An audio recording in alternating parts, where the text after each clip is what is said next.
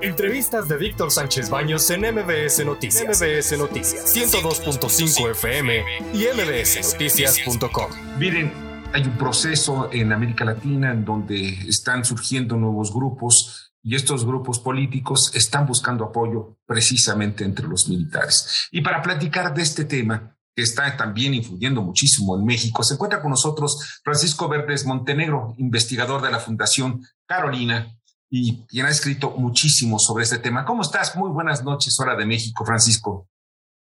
Muy buenas, buenas tardes desde Madrid. Un gusto platicar con ustedes. Muchas gracias. Eh, Francisco, hay muchas cosas que, que implica militarizar la zona. ¿Por qué los presidentes o los civiles están buscando el apoyo de los militares para perpetuarse o para mm, tener tranquilidad en el poder? Bueno, eh, la verdad es que si, uno se remite a, a, distinta casuística que estamos viendo en América Latina en los últimos tiempos, se están dando rasgos particulares y distintos a lo que eran las experiencias de militarización eh, que algunos recordamos de la época de las dictaduras militares y esos golpes de Estado de antaño, ¿no? que realizaban algunas fuerzas armadas por la fuerza y que arrebataban el poder al mandatario. Eh, una de las cuestiones más novedosas que estamos viendo en la militarización actual es que la están llevando a cabo los propios mandatarios, eh, se dice por invitación, o sea que son ellos los que están, en cierto modo, cooptando o instrumentalizando a las Fuerzas Armadas, que no dejan de ser un instrumento del Estado, es decir, de toda la ciudadanía, para intereses, en muchos casos, eh, partidarios. Entonces, eh, lo que estamos entre un grupo de académicos eh, tratando de visibilizar es los efectos que eso tiene en cuanto a erosión de las democracias ¿no? y los riesgos que eso tiene. Ahora, los militares, eh, por ejemplo, el caso concreto de Venezuela, un poco Argentina, donde pues tienen experiencias terribles de golpes de Estado, pero vemos siempre a los presidentes, los presidentes acuerpados de militares. Y el caso concreto de México, en donde el presidente, que es de izquierda, que siempre estuvo en contra de la militarización, ahora no, ahora en el poder está entregándoles desde puertos, eh, materialmente muchos negocios, la construcción de obras de infraestructura, haciendo a un lado la iniciativa privada. ¿Qué es lo que implica todo ello?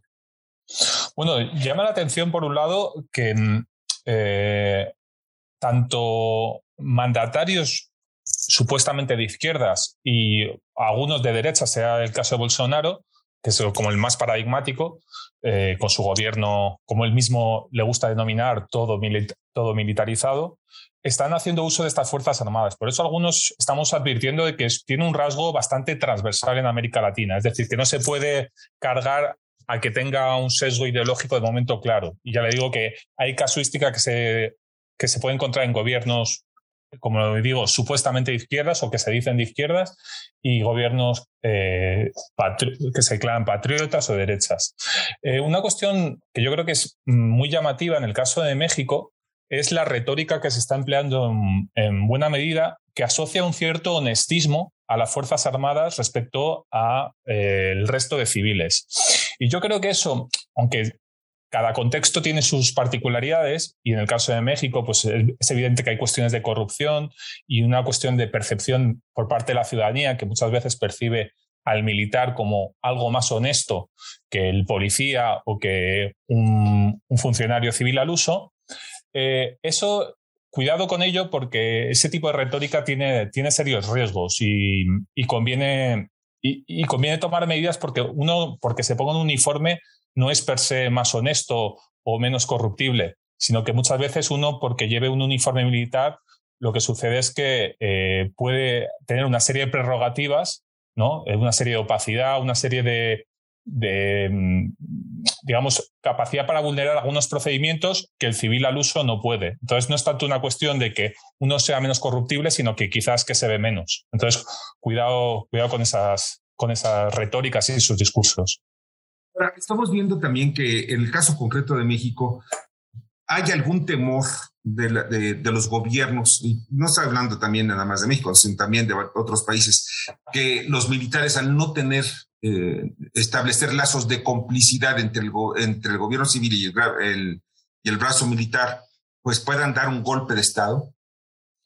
Bueno, ahí, fíjese, eh, eh, vamos, si uno recurre a los datos empíricos, el golpe de Estado como técnica está muy en desuso, no solo en América Latina, sino en el mundo en general. Es decir, las Fuerzas Armadas son conscientes que hoy en día recurrir a un golpe de Estado es algo bastante poco, vamos, que aportaría muy poca legitimidad y tendría muy poco rédito.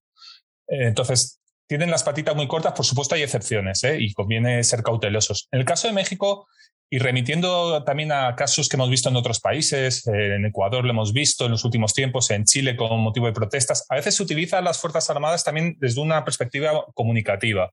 Y esa es también una cuestión que yo trato siempre de, de destacar. Es decir, vemos muchas veces en situaciones de crisis políticas cómo los mandatarios están recurriendo a ponerse detrás a, los uniformados, porque muchas veces, y si uno se remite a los indicadores de, satisfacción con la democracia y de apoyo a los políticos y a los partidos políticos, uno ve que en América Latina, eh, en muchos países, y yo creo que en México es un ejemplo también no se corrobora, los partidos políticos están muy deslegitimados. Eh, el Latino Barómetro reciente lo ha corroborado, son de las instituciones menos valoradas por parte de la ciudadanía.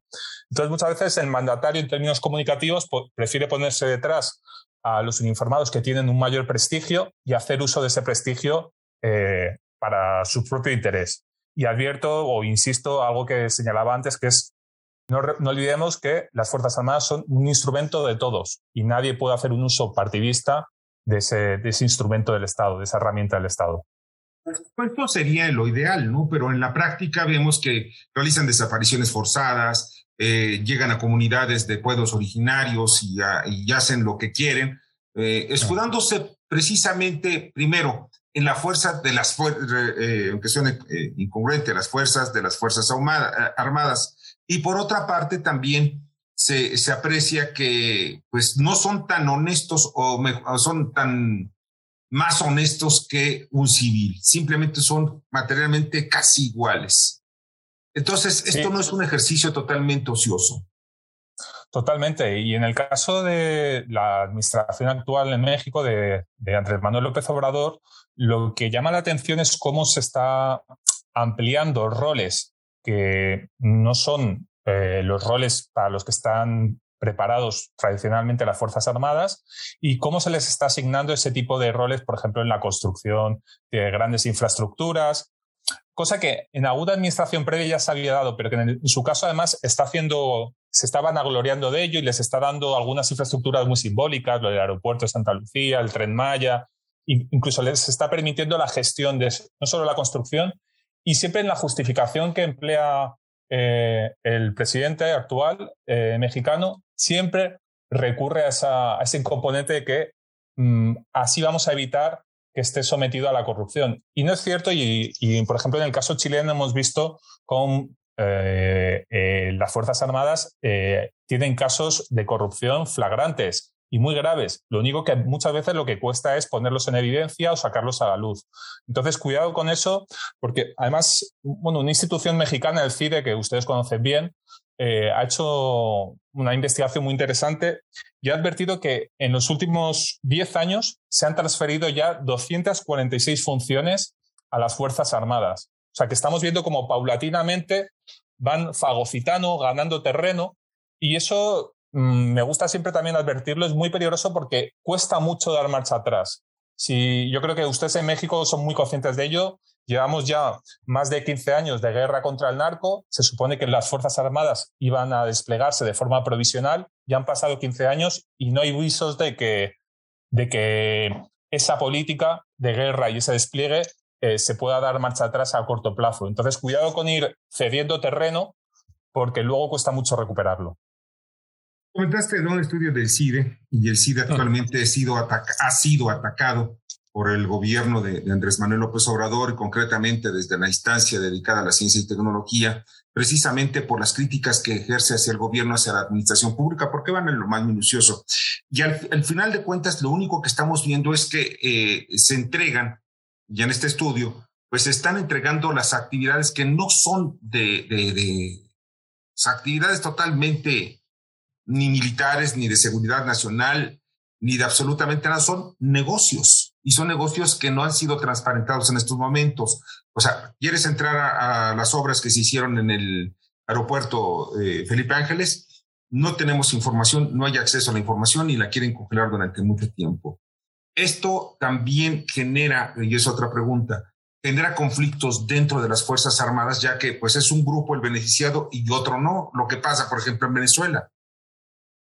Por ejemplo, eso también lo hemos visto en el caso de Brasil. Eh, las Fuerzas Armadas a veces son conscientes que esa vinculación tan estrecha con el mandatario, llegado un momento en el que el propio mandatario se vea muy deslegitimado, como ha sido el caso de Bolsonaro en los últimos meses, ellas ven como su propia imagen, al haber estado tan pegada a él, puede a su vez eh, mm, sufrir las consecuencias y esa erosión. De hecho, los propios indicadores en el caso de Brasil son muy claros de cómo una institución que tenía un fuerte apoyo antes de la entrada de Bolsonaro a la presidencia de Brasil y esa, esa gestión tan asociada a él le está ya causando un perjuicio en su propia imagen. Entonces yo creo que eso es una advertencia también para las Fuerzas Armadas en México.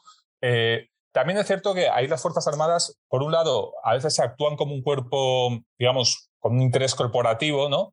Pero por otro lado, por supuesto que en su interior muchas veces hay diferencias y hay reticencias, pero digamos que la panorámica amplia siempre nos demuestra que ante un proceso de militarización, eh, lógicamente, los que salen beneficiados con más recursos, con mejores condiciones sociolaborales, son las Fuerzas Armadas. Luego, a veces es muy difícil eh, por parte de ellas eh, poner coto a eso, aparte de que hay un componente intrínseco a las Fuerzas Armadas, que es el deber de lealtad siempre al poder civil. Entonces, Mm, ellos tampoco, si se les llama a, realizar esas tareas, ellos no pueden objetarlo. Ellos tienen que ser leales, obedecer, pero es al poder civil y a la ciudadanía los que tienen que poner, eh, digamos, límites y saber para qué usamos un instrumento tan particular como son las Fuerzas Armadas. Es un instrumento preparado para situaciones de conflicto bélico, formado para situaciones de conflicto bélico o situaciones muy particulares y excepcionales. No las podemos usar para todo.